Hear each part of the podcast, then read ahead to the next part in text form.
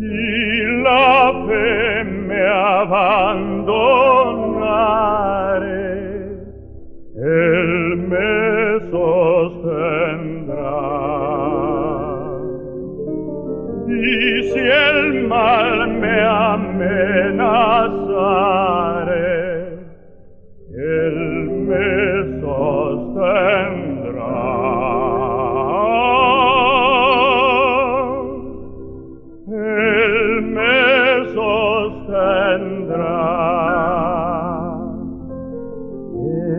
me sostén.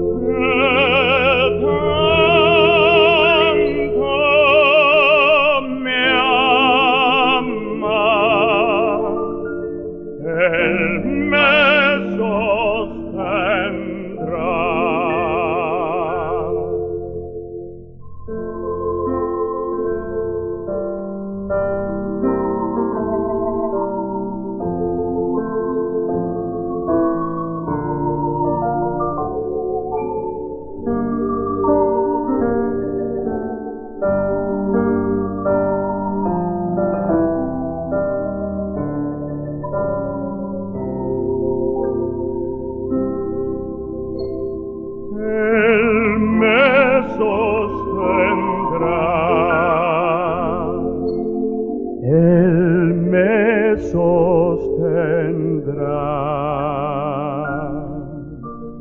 Mi Jesús,